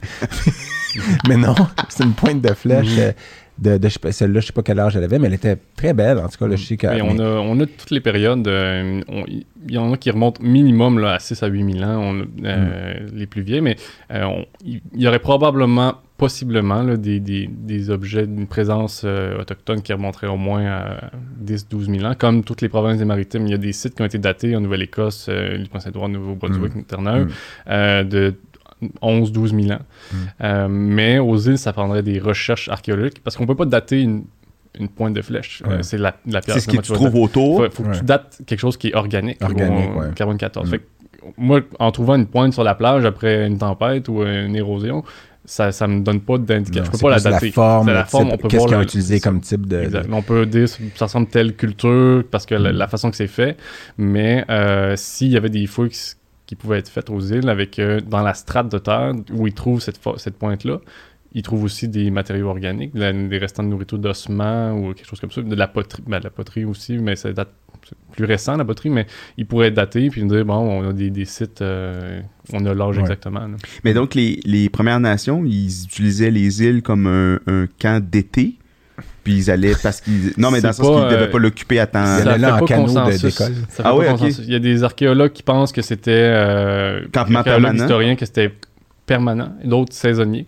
Euh, parce que les. les- les- Ils suivaient les populations, ils C'est suivaient ça. les populations de. mais euh, les, les îles, à ce moment-là, comme je disais, il y a des quantités astronomiques là, de, de mammifères marins, mais Mhm. aussi des mollusques. euh, il, il manque pas de nourriture là, pour. Mhm. euh, Puis pour les fonds sont assez hauts, donc euh, mais est-ce qu'ils traversaient la Nouvelle-Écosse, puis ils allaient vivre là quelques mois, puis ils revenaient pour l'hiver, ou ils se sont installés là de façon plus permanente pendant, euh, pendant quelques centaines d'années, puis ils sont repartis? C'est, On le ça- sait pas, ça. ouais. c'est une- Mais il y a pas de fait sur des milliers d'années.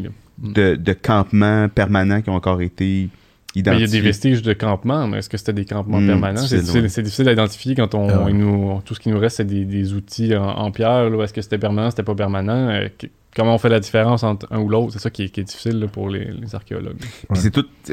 c'est- vrai pour toute forme d'archéologie, mais c'est que tout ce qui est plus les tissus, les, les- le végétal, tout ça, les manches, par exemple, des, des, des, des- des haches ou des, les, les- la hampe des flèches, et qu'on les retrouve plus parce que, évidemment, elles se sont désagrégées, puis on conserve juste les trucs qui sont, qui sont Ouais. intemporels. Mhm.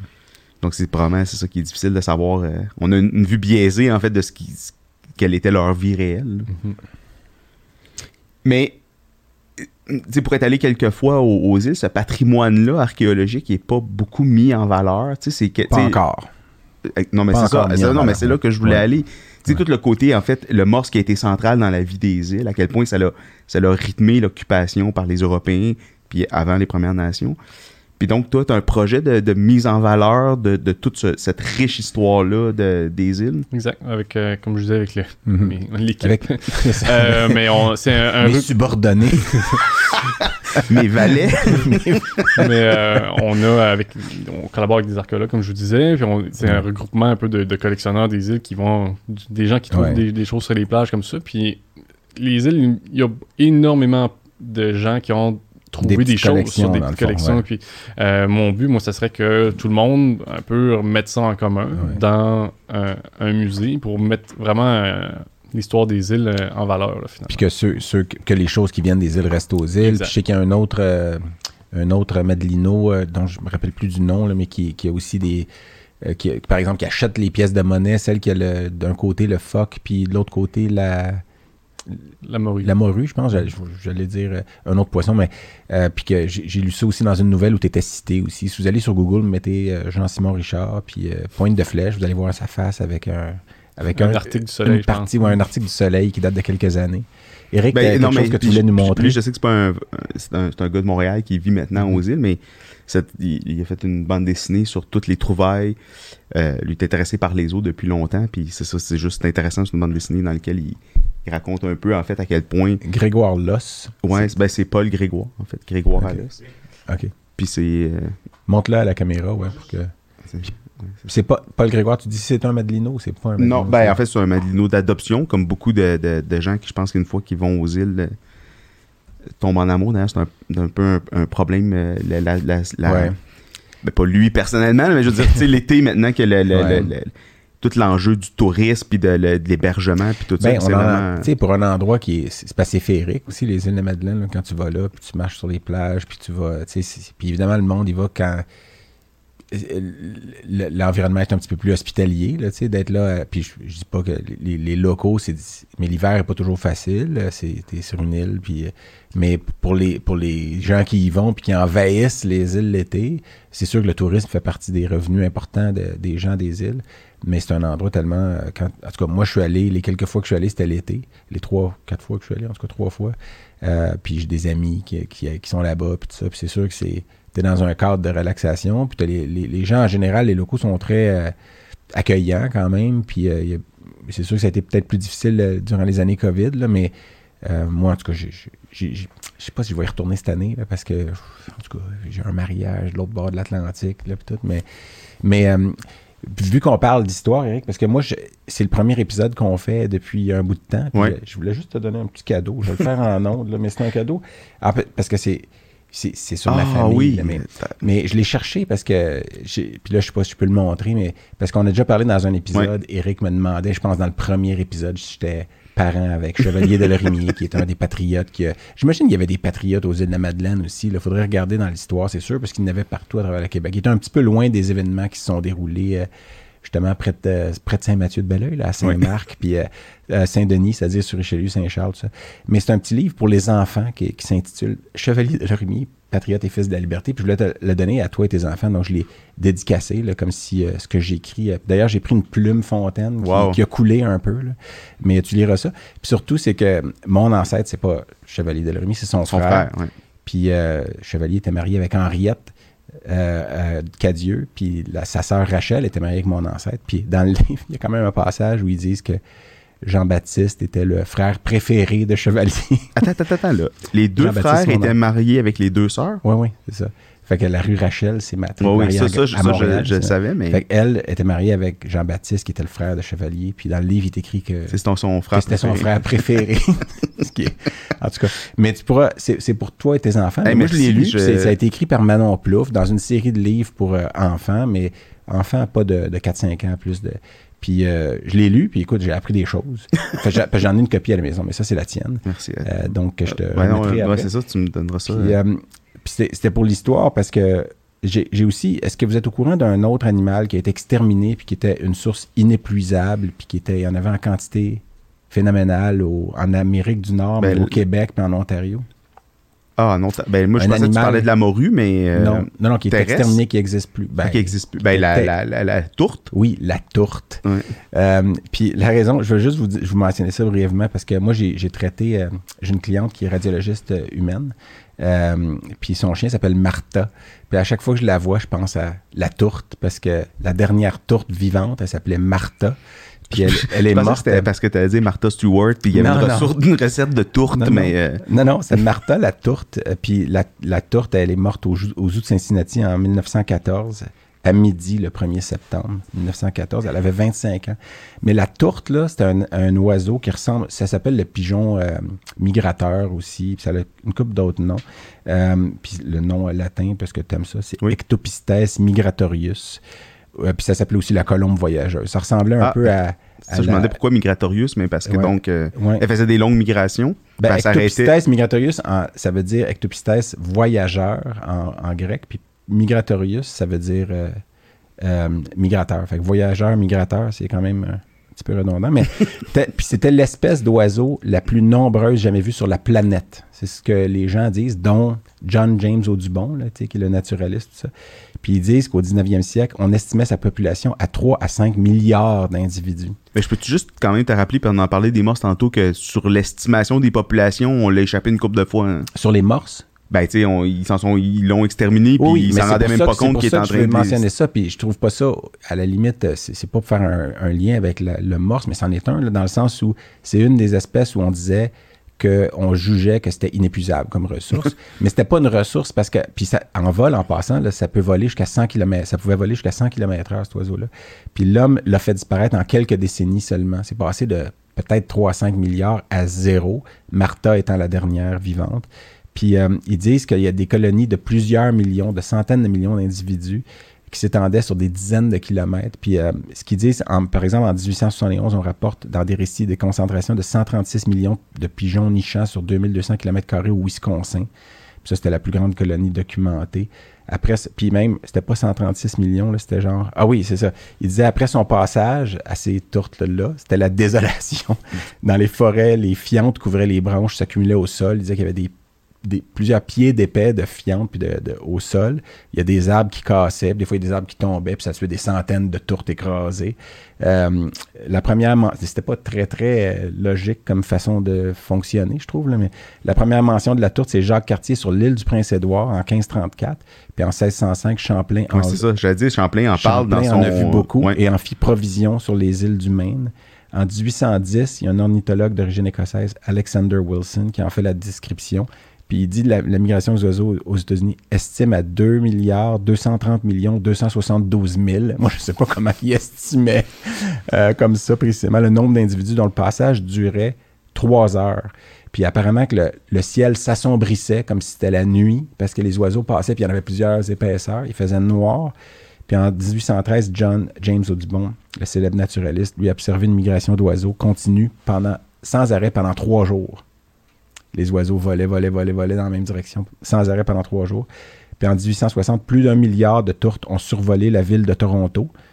Là, en 1860. En 1866, King, ou je ne sais pas c'était qui, un naturaliste aussi, parle du passage de tourtes qui dura 14 heures près de Niagara, dont la volée faisait 13 km de long.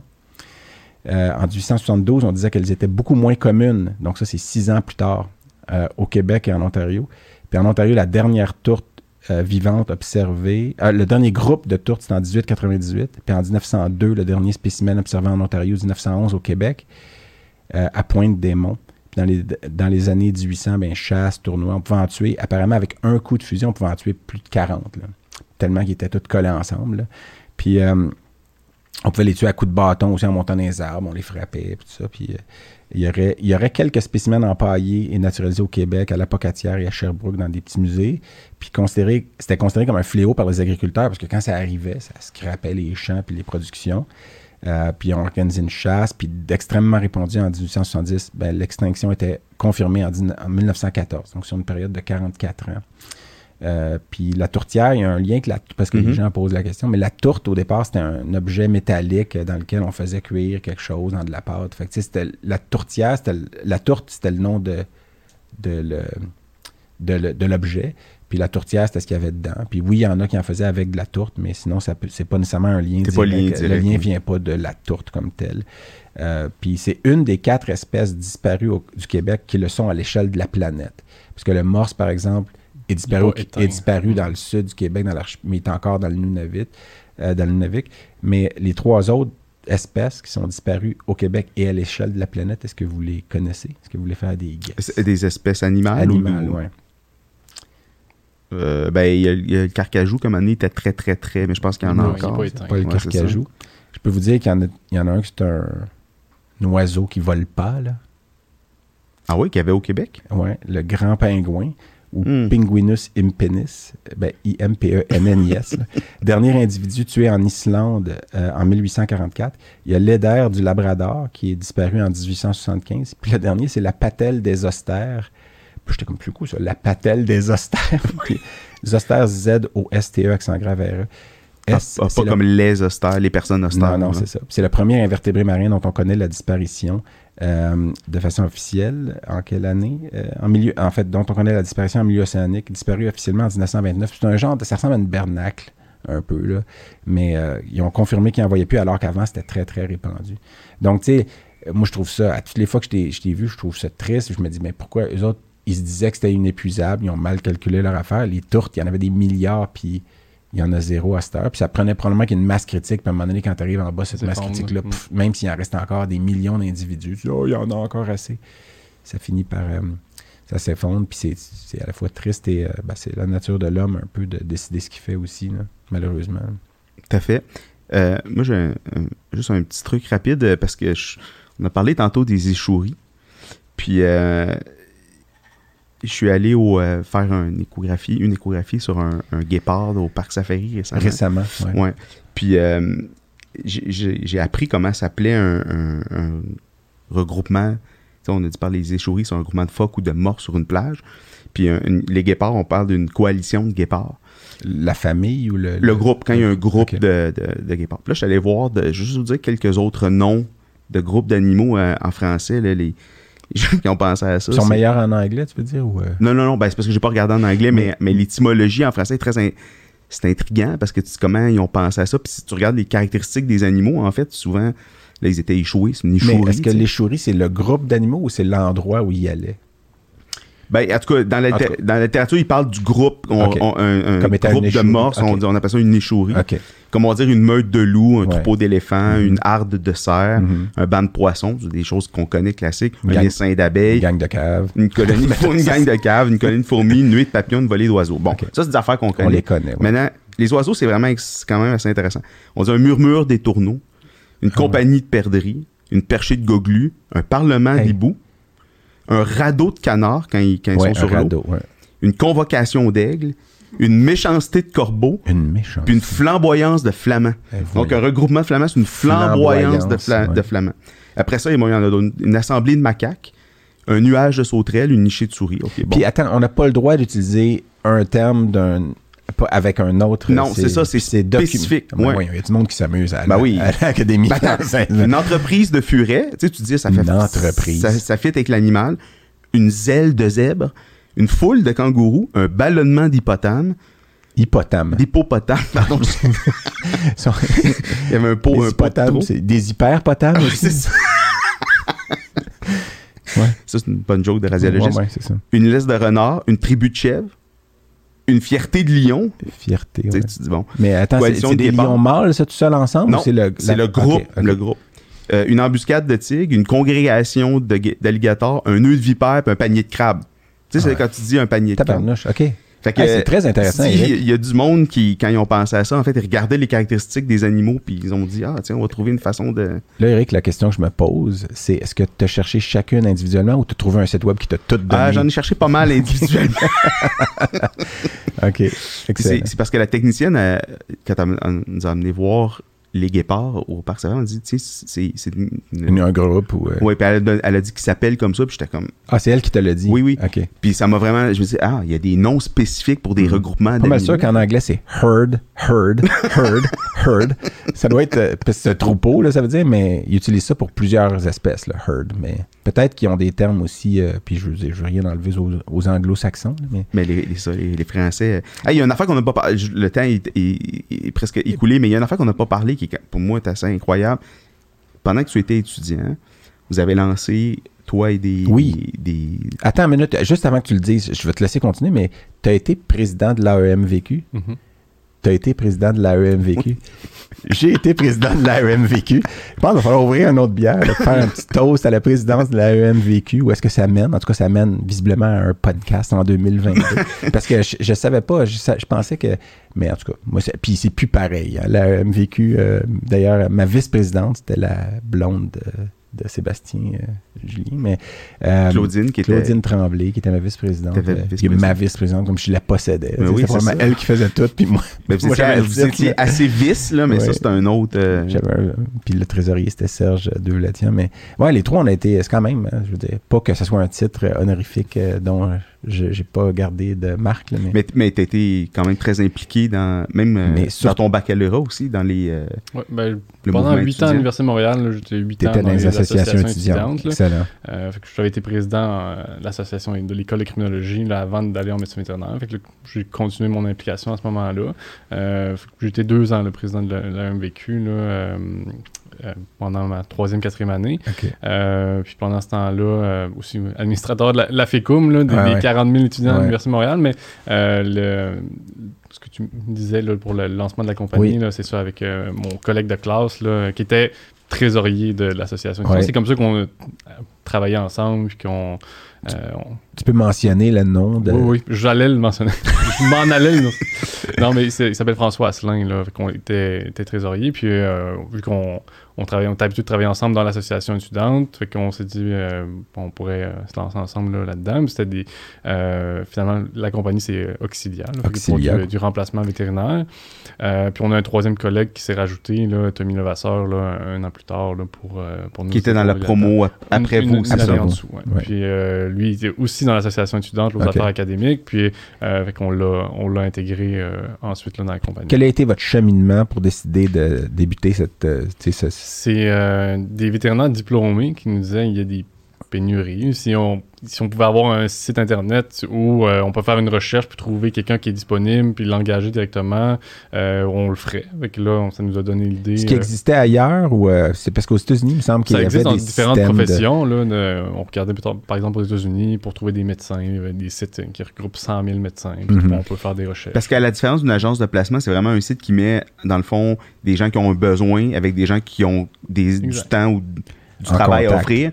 Puis il y a un match, en fait, qui se fait avec un algorithme de Exact. dire Euh, c'est qui... un- un peu le Tinder de la job, finalement. là. C'est ça. Puis ils, ils se trouvent sur, le, sur la plateforme, puis ils, sont- ils décident de, de leurs termes, ils choisissent le- les salaires, ils choisissent les conditions. Mhm. puis, euh, C'est ça, ils, discutent en- ensuite ensemble, une fois qu'il y a un match, pour s'entendre entre eux des conditions. Puis Exact. des... ok.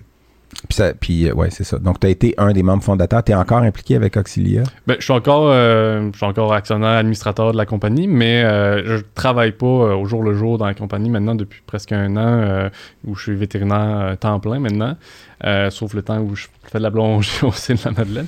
Mais euh, j'ai été impliqué pendant plusieurs années, puis maintenant j'ai des les collègues là, François et, et, et Tommy qui sont Qui deux du côté diplômés, qui, s'occupent encore là, de la compagnie, puis on a des, des employés là, qui s'occupent euh, d'autres d'autres aspects de la compagnie. Donc moi, je me suis bifurqué un petit peu vers, euh, vers la pratique. là.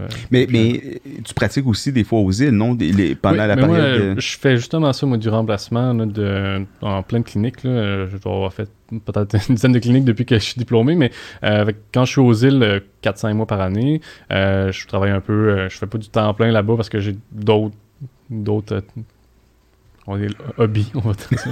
Euh, mais euh, je travaille peut-être un deux, deux, trois jours semaine euh, quand je suis là-bas. Puis sinon, quand je suis ici, mais je, je fais plusieurs cliniques principalement en, en Montérégie, puis peut-être des fois à Montréal, puis Hmm. tout ça. là. Puis aux îles, vous couvrez toutes les espèces, hein, c'est ça? Chien et chat, évidemment, de, de compagnie, mais. Ouais, aux îles, mais moi, j'ai pas eu, heureusement. Tu touches du bois, c'est ça? je touche du bois parce que j'ai eu à faire des gardes. j'ai fait des gardes aux îles, mais les gardes, c'est toutes les espèces, autant les grands animaux. Fait qu'ils ont transféré dans mon, dans mon Ouais. pick-up euh, tout l'équipement de, de, vétérinaire. faire Ben oui, des bovins. Parce Mais moi, j'ai jamais, de jamais été. Ouais, pas traité une vache depuis mon, euh, mon passage au chevre.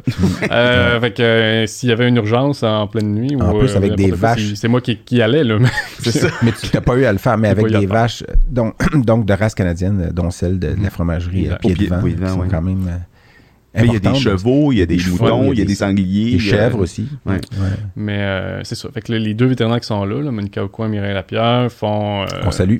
ouais, qu'on Ouais. salue. euh, font, euh, font ça à temps plein. mais Ils sont des. Ce qui est particulier aussi avec les îles, c'est qu'il n'y a pas vraiment de possibilité de référence euh, à, court et moyen terme. là. C'est euh, s'il y a eux sont, sont de garde 24 sur 24. Il y a Là, ils, al- Atlantic, ils euh, alternent euh, depuis que Monica est rendue aux îles, mais avant c'était Mireille qui était là pendant, Ouais. pendant 20 Ah oui, ans de garde 24 sur 24 Ouais. euh, dans toutes les espèces. C'est, c'est quand même une pratique qui est, qui est, qui est difficile. là. Ouais.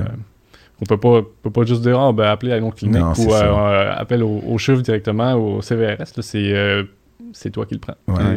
Tu te déplaces à la on peut penser qu'il y a Atlantic Veterinary College qui est pas loin à l'île du Prince-Édouard, mais Ouais, c'est mais quand, c'est même quand même- pas, pas loin. Faut quand même qu'ils prennent le, bateau le lendemain. c'est ça, c'est pas- ta traversée, là. C'est ça. si- S'il y a des urgences, euh, hit by car, euh, des choses comme ça, il ne peut pas attendre au lendemain. Là. Ouais, quand Mais ça t'amène sûrement à faire des choses comme des chirurgies ou des trucs que tu ferais moins en étant plus proche d'un centre, mais que là, vous dites, ben, ben là, il faut Quand- qu'on se lance. Au début, quand, parce que moi, je fais beaucoup de chirurgie. On, euh, on fait pas mal, à, pas mal tous les jours, mais là-bas, euh, au début, avant que je commence à faire des chirurgies euh, plus d'urgence, je fais plus des chirurgies de routine, mais ma première garde que je fais, je commençais la garde à 5 heures, le soir, le vendredi soir, à- je pense à 6 heures, il appelle, puis c'est un chien qui a un, un corps étranger. C'est mon pr- premier corps étranger, puis il faut que je fasse ça là, Ouais. un vendredi soir. euh, faut que tu te mais- lances, t'as pas le choix. Ouais, c'est ça. Ouais. Mais depuis, ça, ça- c'est formateur pareil parce qu'on peut pas, vu qu'on peut pas référer, mais les clients sont plus, euh, sont plus tolérants. Fait qu'on peut dire, ben, euh, je suis pas, j'ai jamais fait ça, je suis pas probablement le meilleur pour le faire, mais c'est moi ou rien. Est-ce que vous voulez qu'on le fasse ou on vous penchez vers l'euthanasie ou vous voulez attendre? Ben, c'est la vont- réalité de c'est ça. c'est la réalité de écoute j'ai un confrère qui est en Abitibi Témiscamingue euh, qui fait que c'est un peu la même chose c'est différent parce qu'il est au moins sur la terre ferme puis à la limite à 6h30 de voiture là, ou un mais Puis en Abitibi, mais ils se partagent la garde dans Ouais, les différentes il y a plusieurs cliniques. Puis euh, même la- de soir- les jours de semaine, de soir, euh, il n'y a personne qui est de garde. C'est juste la fin de semaine. Fait que les, les clients sont référés directement au, au centre d'urgence de, de Montréal. là. Mais là-bas, euh, on, on a dépassé notre Ouais, temps on Eric, faudrait mais je sais qu'on- que toi vers la fin t'accélères tu parles plus vite puis c'est- c'est utile parce que tu peux mettre plus de mots en moins de temps puis moi je, je voulais parler du homard puis on n'en parlera pas parce que Non. évidemment le homard aux îles c'est tellement bon puis moi je voulais dire comment tuer un homard sans qu'il aille mal euh, parce que c'est pas de le mettre direct dans l'eau bouillante vivant là. puis il y a des il y a des façons fait allez voir Mais sur t'en feras une Google capsule? Allez, oui, mais vous pouvez aller voir sur Google comment euh, tuer un homard avant de le mettre dans l'eau bouillante pour pas qu'il souffre. Parce que oui, ils ont un système nerveux, puis il y a des études à l'appui, puis tout ça. Puis moi, j'ai trouvé une étude de août 2021 qui ils, faisaient fumer du pot au homard avant de les, euh, mettre dans l'eau bouillante. Puis Ça a passé un comité d'éthique, ça? ben, le titre, c'était Vapor Exposure. Euh, Fait que exposition à la vapeur, c'était littéralement des vapes qu'ils utilisaient avec du tétrahydrocannabinol. euh, euh, Delta 9, là, bon, qui, ça ralentissait leur locomotion, mais ça diminuait pas tant leur douleur que ça. Ah, Au- dis, on, aurait pu les faire fumer avant de les, Donc, les manger. c'était pas une bonne façon de leur enlever la douleur avant de les mettre dans l'eau bouillante. Mais il y a des façons de le faire, donc allez voir sur Internet. Jean-Simon, Eric, euh, Merci, on aurait pu parler encore. euh, Puis, tu sais, je veux pas lancer des hordes de touristes chez toi pour voir parce que c'est. faut que ben, je pense ça. qu'on va supporter ton projet Oui, de, musée euh, des îles, Il de l'histoire euh, des îles. C'est c'est quoi le nom potentiel de ce musée-là? Ouais, je peux, je peux Ce- vous l'annoncer. Ah, l'annoncer, oh, ok. Parce qu'on est, on est incorporé comme, euh, comme Ouais. entreprise, mais on c'est pas, il n'y a, pas- il y a pas de page Facebook, il n'y a pas d'annonce, rien. Là. Fait que ça va peut-être rester dans le domaine Ah ouais. des pages, pas trop. Mais ça s'appelle Musée des îles de la Madeleine. Le musée, Euh, simplement. Ça va, euh, c'est ça, va simplement. l'histoire. du, du peuple, début du peuplement, les morses, les épaves, Bon. la colonisation. bien, euh, en primeur, à du coq à l'âne, musée des îles de Madeleine, un, projet à suivre. Ouais, c'est un rendez-vous. probablement qu'éventuellement, ils vont avoir une page web avec, on peut faire des dons, puis euh, vous aider, parce que ça va prendre des sous pour faire rouler tout ça. là. Ben, merci Ouais. énormément de ton Infiniment. passage euh, sur notre plateau. Puis, euh, au plaisir de se revoir aux îles. Oui, alors euh, merci à tout le monde, puis on va envoyer ça, cette petite musique de banjo-là. Yes. À bientôt!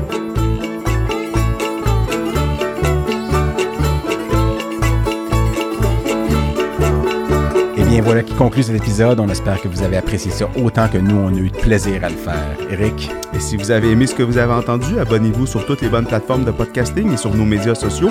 Et on se revoit au prochain épisode. Ah oui,